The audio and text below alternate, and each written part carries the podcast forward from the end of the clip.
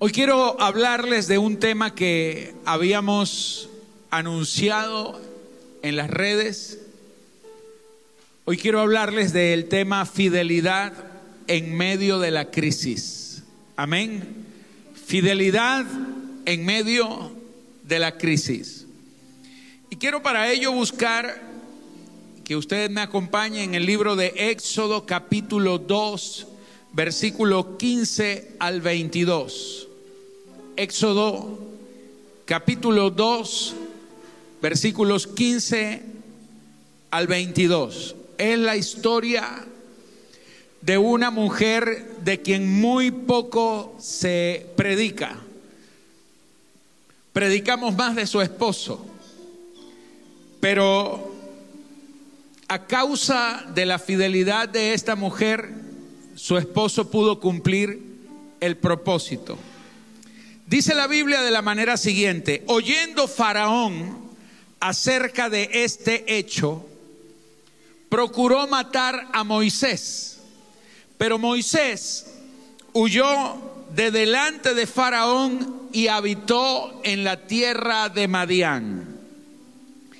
Y estando sentado junto al pozo, siete hijas que tenía el sacerdote de Madián, vinieron a sacar agua para llenar las pilas y dar de beber a las ovejas de su padre.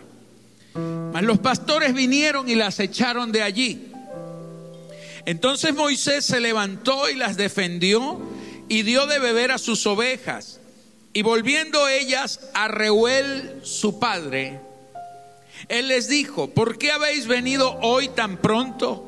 Ellas respondieron, un varón egipcio nos defendió de mano de los pastores y también nos sacó el agua y dio de beber a las ovejas. Y dijo a sus hijas, ¿dónde está? ¿Por qué habéis dejado a ese hombre? Llamadle para que coma. Y Moisés convino en morar con aquel varón. Y él dio su hija Séfora por mujer a Moisés. Y ella le dio a luz un hijo y él le puso por nombre Gersón, porque dijo, forastero soy en tierra ajena. Amén. Amén. Moisés se encontraba en medio de una gran crisis. La Biblia, y cuando leemos este versículo, comienza diciendo, oyendo Faraón acerca de este hecho, procuró matar a Moisés. Aclaremos los hechos. Un día ve que un egipcio está maltratando a un hebreo, a alguien de su pueblo, y entonces Moisés dice, tengo que, que tomar una decisión, o ayudo al egipcio o ayudo al hebreo pero yo soy hebreo aunque me críe como egipcio, pero voy a ser fiel al llamado. Y entonces, defendiendo al hebreo, mató al egipcio. Y desde ese día cuando se supo, el faraón quiso matarlo, el abuelo virtual que tenía, quiso matarlo. Y entonces él se eh, huyó, dice la Biblia que huyó. Cuando tenía 40 años de edad, huyó no era un niño, no era un muchacho, ya era un hombre adulto y huyó hacia la tierra de Madián. Cuando llega a la tierra de Madián, se encuentra que en el pozo están siete mujeres. Estas mujeres eran las hijas del sacerdote de aquel lugar, de aquella región, y ya vamos a hablar un poco de esto, pero estaban los pastores, unos pastores que estaban por allí dándole a beber a sus ovejas. Y cuando vieron a las mujeres, empezaron a molestarlas y las, echaron fuera y, y las maltrataban. Entonces Moisés se indigna y Moisés comienza a pelear contra los pastores y defiende a las mujeres. Ellas llegan con el agua a la casa de su padre y el padre les dice, ¿por qué llegan tan temprano? Ellas le cuentan lo sucedido. Un varón egipcio vino y nos ayudó. Y el padre le dijo, pero ¿por qué no lo invitaron a venir a casa? Invítenlo a comer. El padre recibe a Moisés y le propone que se quede viviendo allí cuando escucha la historia de quién es Moisés. Se casó con Séfora y tuvo un hijo al que llamó Gersón, porque Gersón significa forastero. Y, él, y dice la Biblia que le puso por nombre Gersón porque Moisés decía, soy forastero en esta tierra. Esa es la historia, mis amados, de lo que, el contexto de lo que aquí estaba sucediendo. Pero yo le dije que hoy íbamos a estar hablando acerca del tema fidelidad en medio de la crisis. Moisés estaba en una crisis. Y tenemos que aprender, y es lo primero que quiero decirle en esta mañana, tienes que aprender a trascender en medio de las crisis. Levanta tu mano a los cielos y diga conmigo, tengo que aprender a trascender en medio de las crisis. Amén. Las crisis son los momentos y las oportunidades que Dios presenta para que sus hijos trasciendan Amén. Para que aquellos que, que, sienten que son pequeños se vuelvan grandes. Para que el débil se vuelva fuerte. Para que el pobre se vuelva rico. Amén. Son oportunidades de trascender. Alguien que diga amén en esta hora, ¿sí? Escuche, voy a hablarles de Séfora. Séfora significa un ave que vuela temprano. Amén. Un ave que aprende a volar temprano. Diga conmigo, un ave que vuela temprano. Es decir, Séfora era un ave que no se dejaba atrapar. Era un ave que no caía en la trampa. Era un ave que, que aprendía a volar temprano y por eso sabía sobrevivir. Amén. Yo estoy hablándole aquí a gente que son como Séfora, águilas que están en proceso, gente que quizás está en este momento atrapada por una circunstancia, pero usted es un águila poderosa que tiene que aprender a trascender en medio de las crisis. Amén. Usted tiene que aprender a volar temprano. Usted tiene que aprender a levantarse en medio de la adversidad, en medio de la necesidad, porque tienes a Dios, tienes una palabra, tienes una promesa y dentro de ti Dios ha puesto su gracia, su favor, su naturaleza. Eres un águila poderosa que se va a levantar y vas a volar y no te vas a dejar atrapar y no te vas a dejar que la crisis te consuma ni te mate porque tú tienes naturaleza de Dios dentro de ti. Alguien necesita decir amén. Oh, gloria a Dios. Sephora fue una mujer que aprendió a trascender en la crisis. Porque las crisis, señores, aunque parezcan malas, las crisis no son malas. Esto parece algo paradójico y parece contradictorio lo que yo le estoy diciendo, porque cuando usted ve una crisis, usted ve cosas feas, usted ve cosas malas, pero realmente Señores, las crisis solo son malas para aquellos que no saben ver la oportunidad en medio del problema, la oportunidad que se esconde detrás del problema. En una crisis hay alguien que se vuelve muy pobre, pero hay alguien que se vuelve muy rico.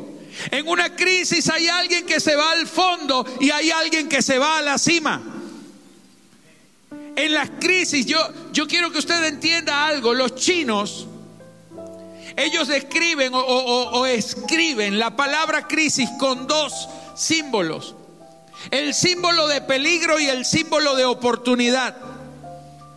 Porque para los chinos, en su mentalidad, las crisis no son un problema, sino que son o un peligro o una oportunidad. Y depende de qué lado usted lo vea. Porque si usted es de los que ven problemas en las crisis, jamás podrá ver que en ellas se esconde una oportunidad. Pero si usted es de las águilas que aprenden a volar temprano, amén, de aquellos que aprenden que aunque hay una crisis que nadie la puede negar, detrás de ella Dios presenta poderosas oportunidades para levantar a sus hijos, para levantar a su pueblo, porque usted tiene algo que los demás no tienen. Usted tiene una palabra en la que ha creído. Usted tiene la gracia, el favor de Dios, porque Dios, cuando tú decidiste recibirlo en tu corazón, te convirtió en su hijo. Aleluya. Séfora aprendió que en las crisis habían oportunidades poderosas. ¿Y por qué lo aprendió? Porque ella al igual que Moisés, también estaba viviendo una crisis. Ahora usted me dirá, apóstol, ¿por qué Séfora estaba viviendo una crisis? ¿Acaso no era ella la hija del sacerdote de Madián? Quiero que sepa que en aquellos tiempos los sacerdotes eran la clase más privilegiada que tenía una sociedad porque los gobiernos eran regidos por los reyes, pero los sacerdotes eran los que los consejeros del rey eran tomados en cuenta. El destino de cualquier nación, el destino de cualquier decisión que se tendría que tomar era consultado con el sacerdote. Y yo no le estoy hablando de que este era un sacerdote de Dios, este era un sacerdote pagano un sacerdote de Baal. Ahora, ella, Séfora, era la hija de aquel hombre. La pregunta es, ¿por qué, si era el hombre más importante, sus hijas estaban sacando agua de un pozo? ¿Por qué no estaban los criados sacando el agua del pozo? Porque estaban en una crisis. La Biblia nos dice que el nombre de aquel sacerdote dice aquí que se llamaba Reuel. Pero cuando usted lee otros pasajes de la Biblia, del mismo libro de Éxodo, no lo llama Reuel, lo llama Jetro o Jetro. Y la pregunta es por qué a Jetro le cambian el nombre por Reuel. Y esa es la gran razón de la crisis, señores. Originalmente Jetro no conocía de Dios. Era un sacerdote pagano. Hacían sacrificios, inmolaban gente, mataban niños, ofrecían sacrificios humanos al dios Baal. Era gente que estaba acostumbrada a las tinieblas. Era un pueblo adorador de Baal y él era el sacerdote. Pero esto no lo dice la Biblia, lo que le voy a decir no lo cuenta la Biblia, pero sí lo cuenta la tradición. La historia dice que un día a Yetro se le revela a Dios. Y usted me dirá, pero ¿cómo así, apóstol? Bueno, tenemos un caso, Abraham. La Biblia dice que Abraham vivía en Ur de los Caldeos, en Babilonia, la cuna de la idolatría, de la brujería, de la hechicería, Babilonia. Y siendo el padre de Abraham también sacerdote en Ur de los caldeos, a Abraham se le aparece Dios. Porque es que Dios no le tiene miedo a las tinieblas. Amén. Donde está la luz, las tinieblas huyen. Y donde hay un propósito divino, Dios no tiene reparos en hablarle a cualquiera que esté dispuesto a creerle. Porque Dios es un Dios de oportunidades preciosas. Aleluya. Así que sin importar tu pasado, Dios no toma en cuenta tu pasado. Dios toma en cuenta su diseño. El diseño que tiene con tu vida. Porque tú no fuiste diseñado por Dios para perder, para morirte. Dios te diseñó para cosas grandes y gloriosas. Por eso Dios se le aparece a Yetro, se le revela así como se le reveló también a Abraham. Y cuando Dios viene a tu vida, Dios cambia todos tus esquemas. Tu vida nunca puede ser igual después que tú conoces a Dios. La gente te va a decir, te metiste a fanático. No es que me metí a fanático. Es que cuando tú conoces al Señor, todo cambia. Tu vida cambia, tu manera de pensar cambia, tus valores cambian.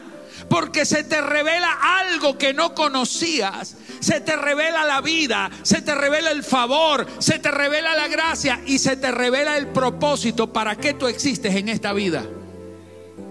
Cuando tú no tienes entendimiento de quién eres, de para qué existes, tú andas amargado, andas asustado, andas temeroso y tomas las peores decisiones de tu vida. Pero cuando tú sabes para qué Dios te llamó, quién te llamó y con qué cuentas, entonces se te aclara el panorama.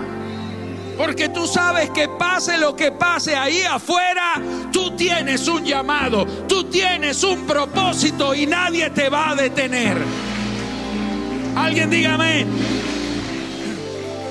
Entonces cada vez que hay una transformación de Dios en la vida de un hombre, también viene una crisis.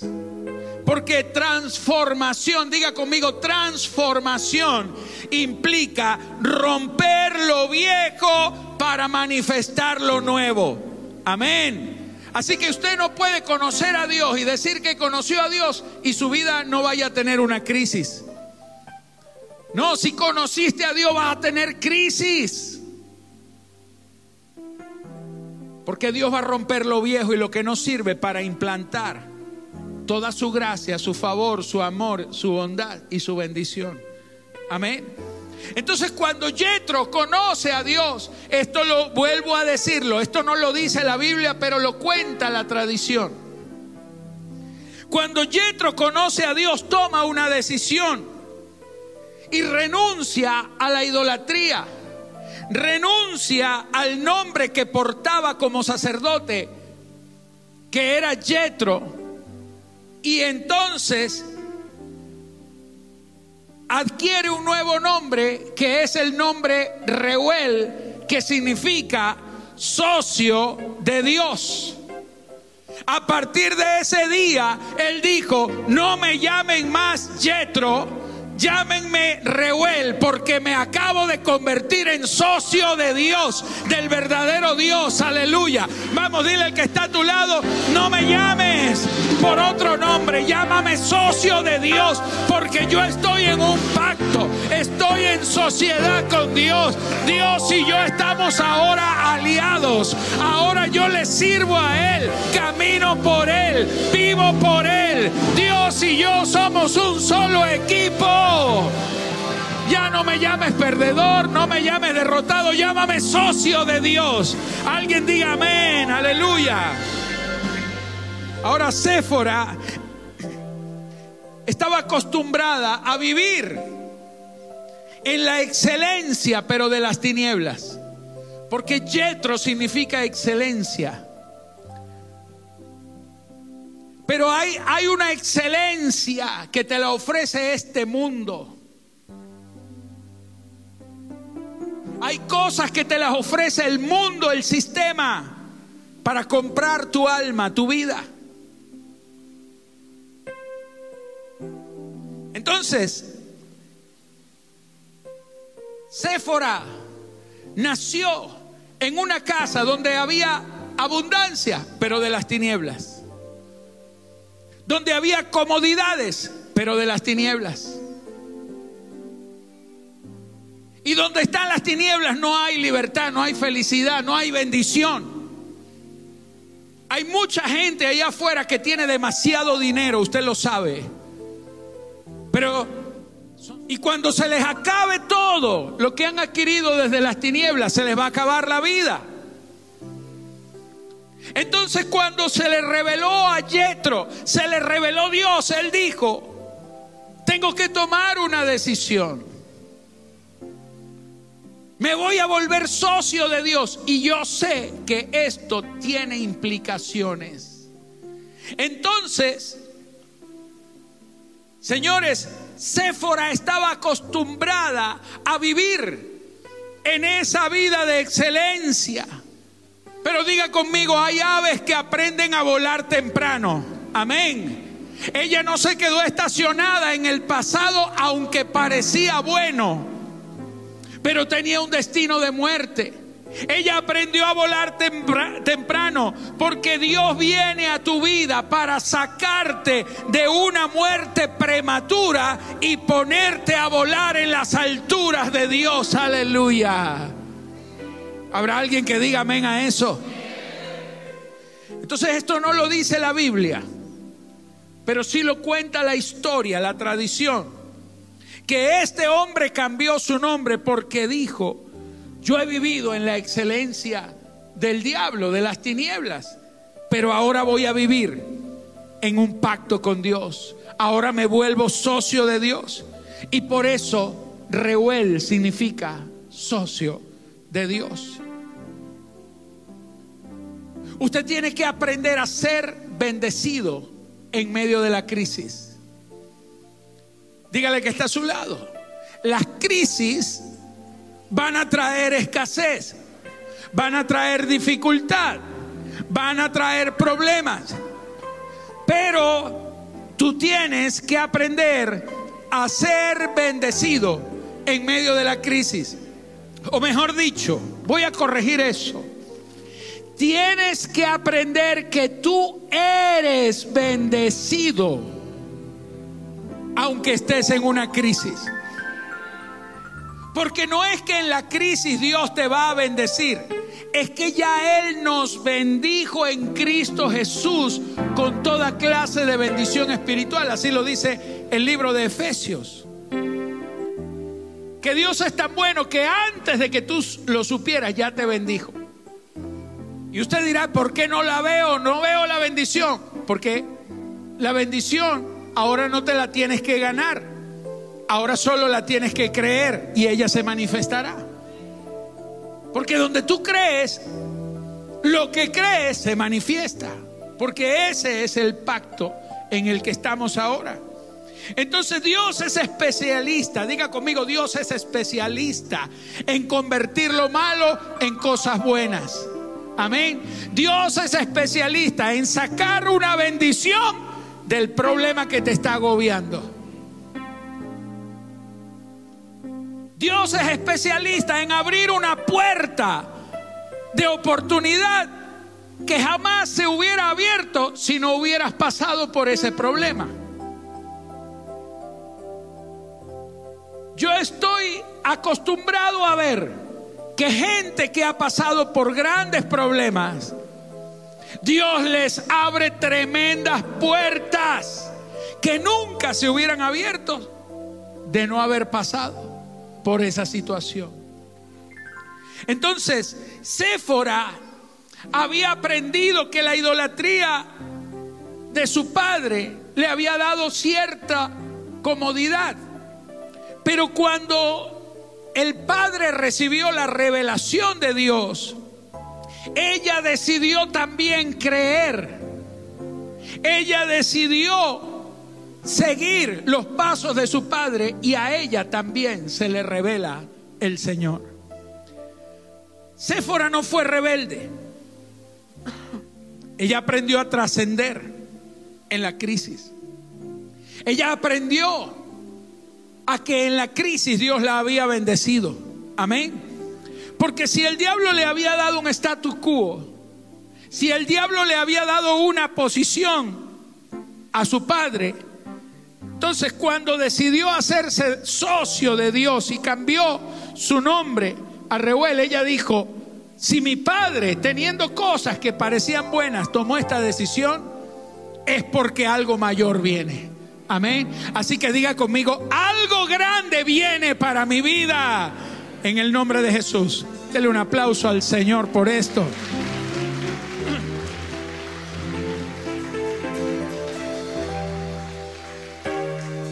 Entonces, mis amados, la decisión de Yetro le trajo consecuencias. Porque ahora de estar en el gobierno se volvió opositor. Saltó la talanquera. De ser sacerdote de Baal, ahora decía, Baal no es Dios. Ahora el Dios verdadero es, es Jehová. Elohim. Y esto provoca una conmoción. Y entonces él dice la tradición que fue excomulgado, desterrado del pueblo. Por eso ahora vemos a las hijas recogiendo agua. Por eso ya no vemos a los criados. Por eso vemos a los pastores, a la gente trabajadora de más bajo estatus, faltándole el respeto a las hijas del sacerdote sin ningún temor. Porque ya no era el gran Yetro, ahora era Reuel. Entonces tú tienes, mi amado, que aprender que en las crisis tienes que moverte en la dirección correcta. Dile al que está a tu lado, aprende a moverte en la dirección correcta. En las crisis no te puedes quedar estático. En las crisis tienes que tomar decisiones, pero no movido por la crisis, sino movido por la fe. En las crisis tú tienes que aprender a sacar ideas del cielo. En las crisis tienes que aprender a trabajar, a salir y a hacer cosas que no habías hecho antes. Esto lo aprendió Séfora pero no se amargaba por ello, porque hay cosas, diga conmigo, hay cosas que solo son circunstanciales. Hay cosas que usted las va a hacer porque le toca hacerlas, pero no porque sea tu destino. Amén. Tienes que aprender a moverte en la dirección correcta en medio de la crisis. Quizá usted estuvo acostumbrado a ciertas cosas. Quizá estuviste acostumbrado a una forma de vida que ya no está. Pero escucha, tienes que aprender a que en este nuevo tiempo la mano de Dios todavía se sigue moviendo y tú tienes que aprender a mover la mano de Dios. Tienes que aprender a ser fiel en la crisis. Tienes que aprender a ser fiel en las crisis. A veces en las crisis Dios te quita las comodidades para molestarte? No. Porque estabas muy acostumbrado a la excelencia de Madián, pero no conocías la gracia y el favor de Dios. Entonces a veces Dios quita las comodidades para que aprendas a depender de Él y no de las circunstancias. A veces en las crisis somos sacudidos de cosas que las dábamos por garantizadas sin ni siquiera agradecer a Dios.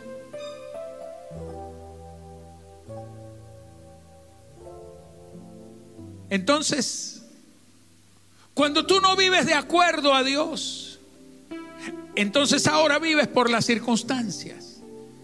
Y si antes tenías y ahora te quitan, de pronto te das cuenta que aparece la amargura y aparece el enojo y aparece la resignación y, otras cosas. Gente que se quita la vida porque perdió dinero, porque perdió una casa o porque lo robaron o porque le hicieron algo, porque fue afectado en una crisis.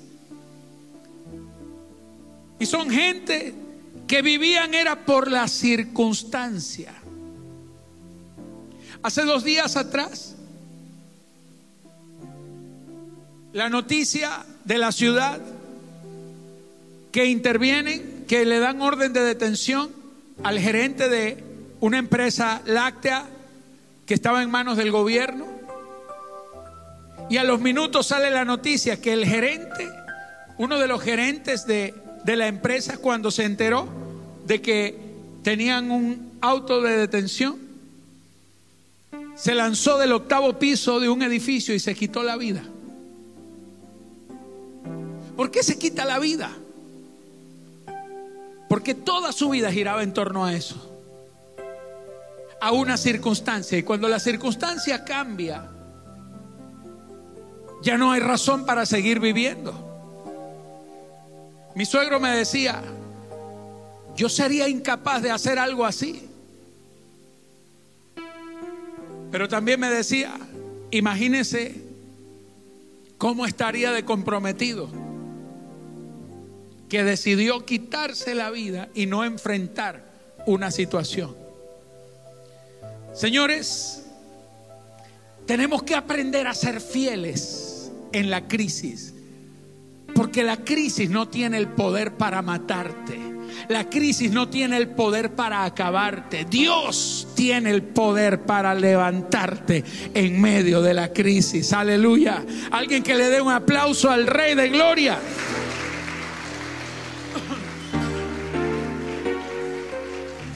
Sabes, milagro, milagro no es que cuando todo esté bien tú tengas abundancia. Milagro es que cuando no hay nada, Dios te prospere. Eso sí es un milagro. Y esto fue lo que aprendió Séfora. El milagro no era lo que, lo que tuvo. El milagro era lo que tenían aún en medio de la crisis. Porque escuche, ella había nacido con comodidades, pero cuando no tuvieron más comodidades, no se amargó. Ella aprendió que si había confiado en Dios, Dios la haría trascender. Aprendió a hacerse socia de Dios. Ella aprendió de su padre. Ella también dijo, yo soy socia de Dios. Aleluya. Estoy volando temprano con el Señor. Ella aprendió a trascender en medio de la crisis, a ser bendecida en medio de la crisis. El milagro es que a ella la estaban molestando los pastores porque ella estaba buscando agua para las ovejas de su padre. ¿Sabe cuál era el milagro?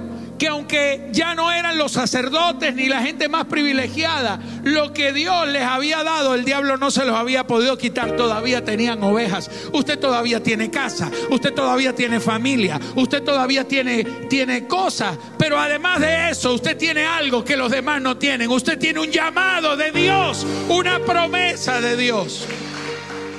Y eso no te lo va a poder quitar ninguna crisis ni el diablo. Filipenses 4.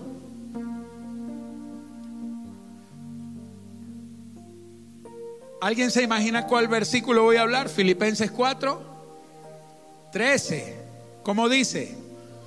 Todo lo puedo en Cristo que me fortalece. Pero no voy a hablar de ese. Porque ese versículo es la consecuencia o el resultado de algo.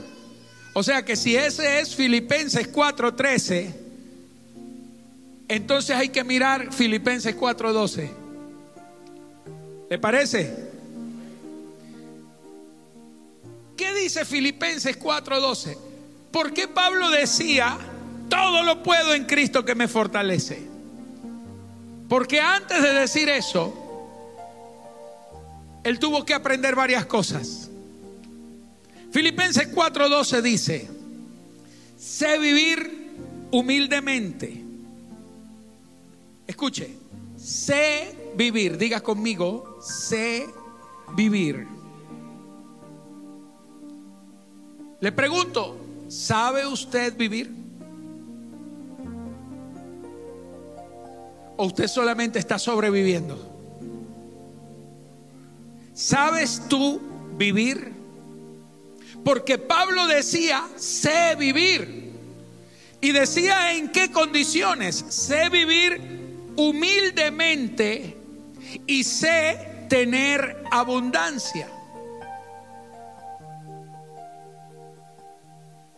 En todo y por todo. Diga conmigo, en todo y por todo estoy enseñado.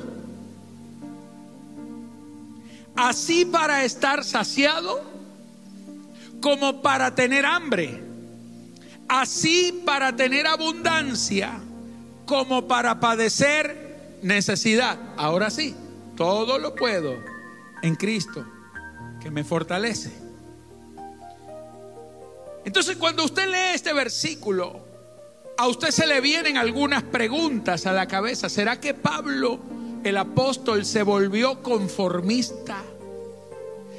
Y esto no se trata de conformismo. Esto no se trata de una actitud de resignación. Hay una línea muy delgada.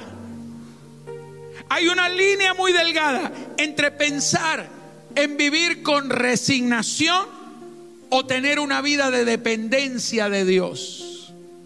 Usted tiene que saber y aprender lo que Pablo decía. Pablo decía, sé vivir. Es decir, él aprendió, porque si usted sabe algo es porque lo ha aprendido. Si usted no ha aprendido, no sabe nada. ¿Cuántos saben sumar? Bueno, por lo menos hay un hermano que sabe sumar. ¿Cuántos saben multiplicar? ¿Y cómo sabe multiplicar si no sabe sumar? A ver, ¿cuántos saben sumar? ¿Y cómo sabe usted sumar? Porque lo enseñaron y usted aprendió. Entonces, ¿por qué Pablo decía, sé vivir? Porque aprendió algo que no sabía. Él no sabía vivir. Aunque estaba vivo, no sabía vivir. Y usted me dirá, no entiendo, apóstol. Él lo que estaba diciendo es que hay que tener inteligencia para vivir. Hay gente que no tiene inteligencia para la vida. Hay gente que no sabe vivir. Porque si no tienen lo que ellos creen que necesitan, ahí van y se quitan la vida o le quitan la vida a alguien. En estos días, una noticia Alguien mató a otro porque le dio un billete de un dólar que estaba roto. A mí me da mi dólar bueno. No, que yo no te voy a dar nada porque no tengo. ¡Pam! Le dio un tiro. Por un dólar. Gente que no sabe vivir. Ahora el apóstol no está diciendo me resigné a vivir humildemente. Él dice sé vivir humildemente. Y son dos cosas muy distintas. Una cosa es resignarse a vivir como pobre y otra cosa es aprender a vivir aunque haya pobreza. Yo sé que me están mirando todos así, explíquemelo bien, apóstol.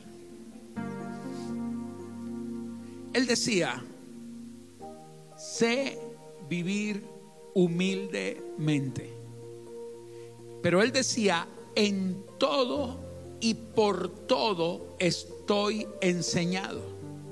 Diga conmigo, en todo y por todo.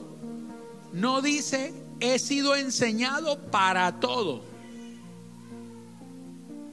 O sea, él no está diciendo, yo fui enseñado para vivir pobre. No está diciendo eso. Usted no fue enseñado para ser pobre. Lo que está diciendo es, He sido enseñado en todo y por todo. En todo. Fui enseñado cuando me tocó vivir escasez. Ahí aprendí. En la escasez aprendí.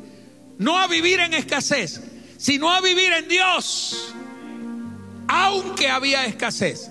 Aprendí a vivir. Pero también aprendí a vivir Dice, en todo y por todo. Cuando vi la escasez de los demás, también aprendí la lección. Entonces él aprendió en todo y por todo, pero no aprendió para eso. No aprendió para ser pobre. No aprendió para hacer aquello. Y esto me llama la atención. Él dice, fui enseñado en la humildad, pero también en la abundancia. Porque hay gente que no sabe vivir en la pobreza y hay otros que no saben vivir en la riqueza. Hay gente que cuando están en la abundancia apenas le llegaron tres dólares ya se creen Donald Trump. Y no vuelven a la iglesia. Y ya no, no tienen compromiso. Porque les empezó a ir bien. Porque no saben vivir no saben vivir. Pablo decía, estoy enseñado Diga conmigo, estoy enseñado. lo que está diciendo la escritura es que la crisis es una universidad en donde Dios te está enseñando a vivir en Él, a depender de Él, a caminar en Él, a, a estar en Él, no estar en la crisis. No hablar por la crisis, hablar por Él. No hablar por la pobreza, hablar por Él. Amén. Pablo decía, estoy enseñado así para estar saciado como para tener hambre, para tener abundancia como para padecer necesidad. Es decir, yo fui enseñado para poder soportar los dos extremos, la gran abundancia y la gran escasez. Porque así la abundancia hay un día que se acaba. Pero levante su mano y diga conmigo, la escasez también hay un día que se acaba. Amén, amén. Las crisis tienen algo, mi hermano, y es que siempre se acaban. Diga conmigo, esta crisis también pasará. Vamos, diga amén y dele un aplauso al rey.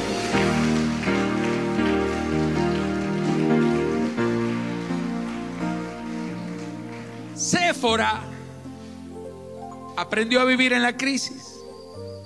Ella esa mañana no vivió algo nuevo. Ella esa mañana vivió lo que estaba viviendo todos los días, el rechazo de la gente. Pero ella no estaba acostumbrada a que la rechazaran. Ella estaba todos los días, iba, y ella todos los días sabía y decía, voy a ver un milagro, voy a ver hoy la bendición. Así que usted tiene que aprender a vivir en el milagro. Vamos, dígame. El Salmo dice, con tremendas cosas nos responderás. Levanta tu mano a los cielos y diga conmigo, con tremendas cosas nos responderás. Vamos, diga conmigo, con tremendas cosas nos responderás. Aleluya. Dios no le va a responder con lo que usted le está pidiendo. Usted le está pidiendo que le ayude por una necesidad, pero Dios no te va a responder a la necesidad. Él te va a responder con tremendas cosas para tu vida. Diga amén y dele un aplauso. Aleluya. Tienes que aprender a engendrar en medio de las crisis. Dile al que está a tu lado, tienes que aprender a engendrar en medio de las crisis. En medio de la crisis de Moisés y de Séfora engendraron. La Biblia dice en Éxodo 18:2, y tomó Yetro, fíjese que aquí lo llama Yetro, suegro de Moisés, a Séfora, la mujer de Moisés, después que él la envió, y a sus dos hijos. El uno se llamaba Gersón Diga conmigo, Gersón. Porque dijo, forastero he sido en tierra ajena. Y el otro se llamaba Eliezer, porque dijo, el Dios de mi padre me ayudó y me libró de la espada de Faraón. Esta mujer había engendrado dos hijos, pero engendró dos generaciones sacerdotales. Gersón y Eliezer fueron sacerdotes. Ellos se convirtieron en sacerdotes. Escúcheme, ellos fueron gente de pacto, gente de bendición. Ella había sido la hija de un sacerdote diabólico y mundano, pero se casó con un hombre que era levita, que había sido llamado por Dios, y sus hijos no se volvieron sacerdotes de las tinieblas, se volvieron sacerdotes de Dios, porque aprendió a engendrar en medio de la crisis, porque en medio de la crisis usted no va a engendrar maldición, usted va a engendrar no la mala semilla que había venido arrastrando, usted engendrará algo nuevo, algo poderoso, algo del cielo se va a manifestar en ti. Aleluya. Lo que vas a engendrar será algo que le servirá a Dios eternamente. Tienes que aprender a engendrar a Gersón y a Eliezer. ¿Sabe qué significa Gersón? Forastero. Tienes que aprender a engendrar a Gersón. Levanta tu mano y diga conmigo, soy forastero. Dígalo, soy forastero. No le pertenezco a este mundo, soy forastero. Diga conmigo, no le pertenezco a este sistema, soy forastero. No le pertenezco a esta crisis, soy forastero. Estoy pasando por aquí, pero no soy de acá. Mi destino es celestial, mi naturaleza es celestial. Tengo naturaleza y destino de Dios. Yo soy forastero. Por eso mi destino no lo rige este sistema, ni esta crisis, ni este mundo, porque soy forastero. Aleluya. No le pertenezco a esta crisis. Diga, esta crisis no es mía. Yo no participo. Yo no soy parte de la crisis. Deje de decir que tiene problemas y empiece a decir los problemas me tienen a mí. ¿Cómo es eso, apóstol? Claro. Vuélvase el problema de los problemas. Vuélvase el problema del coronavirus. Que donde esté usted el coronavirus salga corriendo. Amén. Vuélvase el problema del cáncer. Que donde usted esté el cáncer huya. Vuélvase el problema de la crisis económica. Que donde usted esté venga la prosperidad y la abundancia del Señor. Amén. Soy forastero, diga soy forastero. Vamos, dígale, dile que está a su lado. No, no soy de esta tierra, soy forastero. Estoy de paso por acá. Por eso no me amargo con esta crisis porque no es mía. Cuando la crisis viene,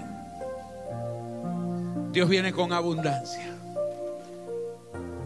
Pero escucha esto, el segundo hijo se llamaba Eliezer. Aprende a engendrar a Eliezer.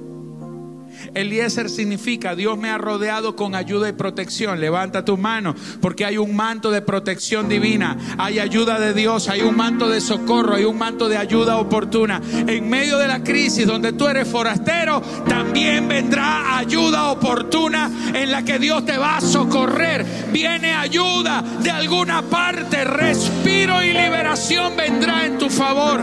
Alguien diga amén. Aleluya. Cierro en esta mañana con esta última parte. Éxodo 4, 18. Dice la Biblia que así se fue Moisés y volviendo a su suegro Jetro le dijo, iré ahora y volveré a mis hermanos que están en Egipto para ver si aún viven y Yetro dijo a Moisés, ve en paz. Hubo un momento donde Dios llama a Moisés. Y Moisés le dice a Yetro, voy a Egipto porque Dios me mandó para allá.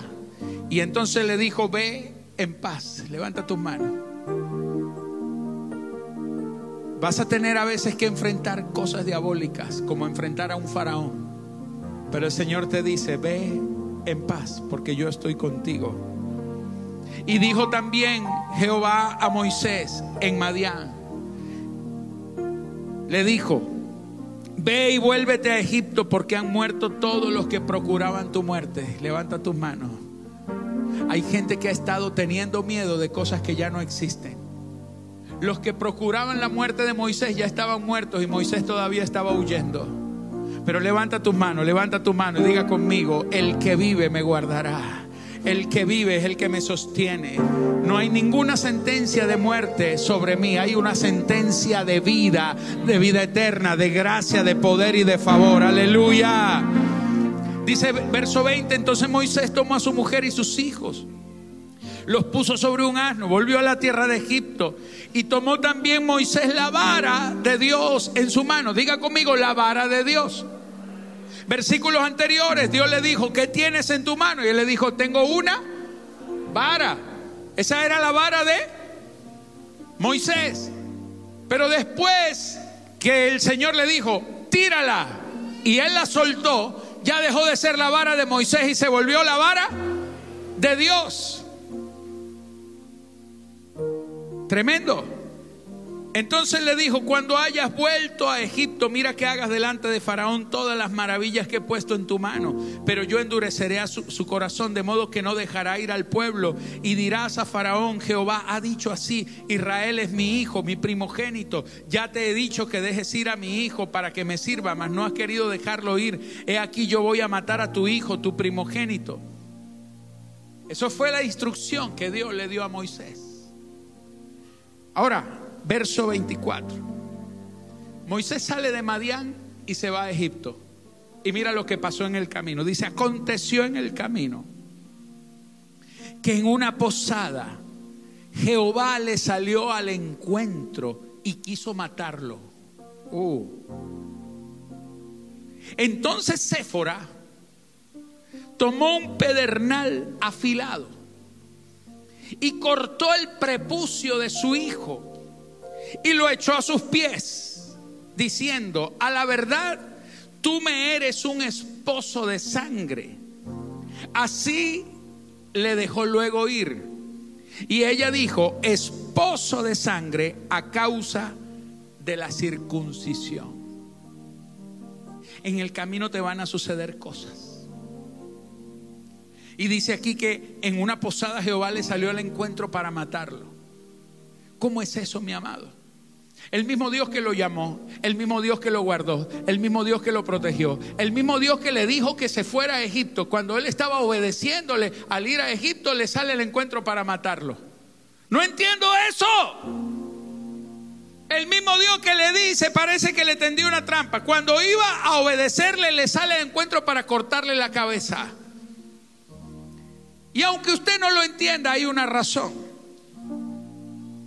Séfora Séfora llegó a ser una mujer con más revelación que el mismo Moisés en ciertas cosas. Porque Moisés tenía revelación del propósito. Moisés tenía revelación acerca del llamado. Pero Séfora tenía revelación del pacto. Le explico. Usted puede tener revelación para el propósito. Usted puede saber para qué Dios lo llamó, usted puede saber que usted es vencedor, pero si a usted se le olvida que Dios es un Dios de pacto, que Dios es un Dios de principios, pierde todo. Nunca se le olvida el pacto. Hay gente que está sirviendo a Dios, pero se le olvidó el pacto. Sirven a Dios, tienen ministerio, ministran, predican y viven una vida como les da la gana porque se le olvidó el pacto. No, no se le ha olvidado el propósito, pero se le olvidó el pacto. Moisés, señores, iba camino al propósito. Él iba a matar a Faraón, a echarlo fuera, le, lo iba a sentenciar. Pero a Moisés se le olvidó lo más importante. Moisés sabía de todo que al final no sabía nada. Se le olvidó lo más importante. Se le olvidó el pacto no había circuncidado a su hijo menor. A Gersón lo había circuncidado, pero al pequeño no lo había circuncidado. Y entonces cuando iba, la Biblia dice que Jehová le salió al encuentro. La tradición, esto no lo dice la Biblia, pero la tradición, la historia cuenta y los rabinos judíos dicen en sus libros de tradición, ellos dicen que lo que le sucedió es que salió una serpiente que se le abalanzó a Moisés, intentó morderlo, intentó matarlo y en ese momento Séfora toma un cuchillo, le corta el prepucio al niño y le tira el prepucio en los pies. A, a, su esposo Moisés y le dice, tú me eres un marido de sangre. ¿Cómo es que se te olvidó lo más importante? ¿Cómo piensas tú vencer al diablo si se te olvidó el pacto? ¿Cómo piensas tú trascender si el pacto no lo has respetado? Mi amado, la Biblia dice, sin santidad nadie verá al Señor. ¿Cómo piensas tú que Dios te va a guardar, que Dios te va a bendecir, te va a prosperar y te va a proteger si lo más esencial se te olvidó? Que sin santidad nadie verá al Señor. Hay gente que se le, no se le ha olvidado el propósito, pero se le olvidó el pacto. Y esta mujer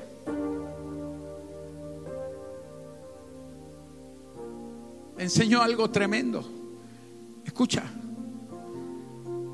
a él se le había olvidado el pacto, pero a su esposa Séfora no. Si Séfora no corta el prepucio del niño, imagínate, pobre muchacho, él estaría ahí tranquilito y de repente, ¡chas! sin preguntar. Y dice que ella le tiró el prepucio a los pies. Y cuando la serpiente vio el pacto,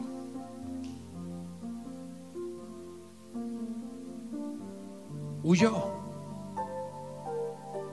Ahora esta serpiente no era el diablo. Esta serpiente era Dios. Quizá a usted le parezca que yo estoy hablando cosas locas. Pero es que la Biblia dice que el que le salió al encuentro para matarlo fue Jehová, no fue el diablo. El diablo lo hubiera matado, Faraón lo hubiera matado, Dios se le acercó a Moisés para recordarle que si no hay pacto no hay vida.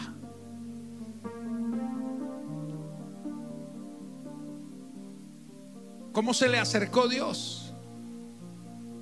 se le acercó en, la, en forma de una serpiente. Cuenta, esto no lo dice la Biblia, pero lo dice la tradición. Pero lo que sí dice la Biblia es que la vara de Aarón, unos días más tarde, la vara de Moisés, unos días más tarde, cuando Moisés llega a donde está el faraón, entonces el faraón le dice, ¿y por qué te tengo que dejar ir? Y Dios le dice, ahora tira la vara en el piso. Y cuando la tiró se volvió serpiente. O sea que la serpiente era la misma vara que cargaba. Esa vara no era para matarlo. Si, si tú no estás en pacto, la serpiente se viene contra ti. Pero si tú estás en pacto, la serpiente se vuelve contra tus enemigos. ¿Me estás entendiendo? Cuando tú estás en pacto, mi amado, tú estás de socio y de aliado con Dios. Y todo el que te toca, toca a Dios. Póngase de pie, levántese y aplauda. Porque tú eres gente de sangre, gente de pacto. Tú estás en un pacto con Dios. Tú viniste a esta vida para cumplir un propósito con Dios. Pero Dios te escogió y eres parte de un pacto eterno. Aleluya. Vamos, levanta las manos. Adora al Rey. Solo adora al Rey en esa hora. Dile, te amo Cristo. Te amo mi Señor. Gracias Dios. Vamos, levanta las manos estoy en pacto con Dios. Estoy en pacto con Dios. Gracias Señor.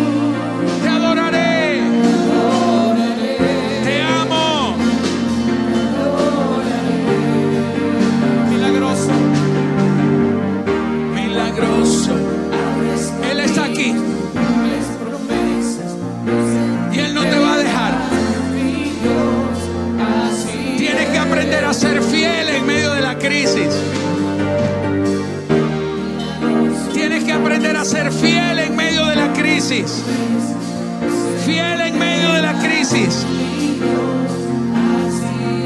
Fiel. Así esté muy difícil, siga siendo fiel. Honrando al Dios de pacto serás bendecido. Serás llevado hasta el final. Dios te cubrirá, Dios te guardará, no te soltará,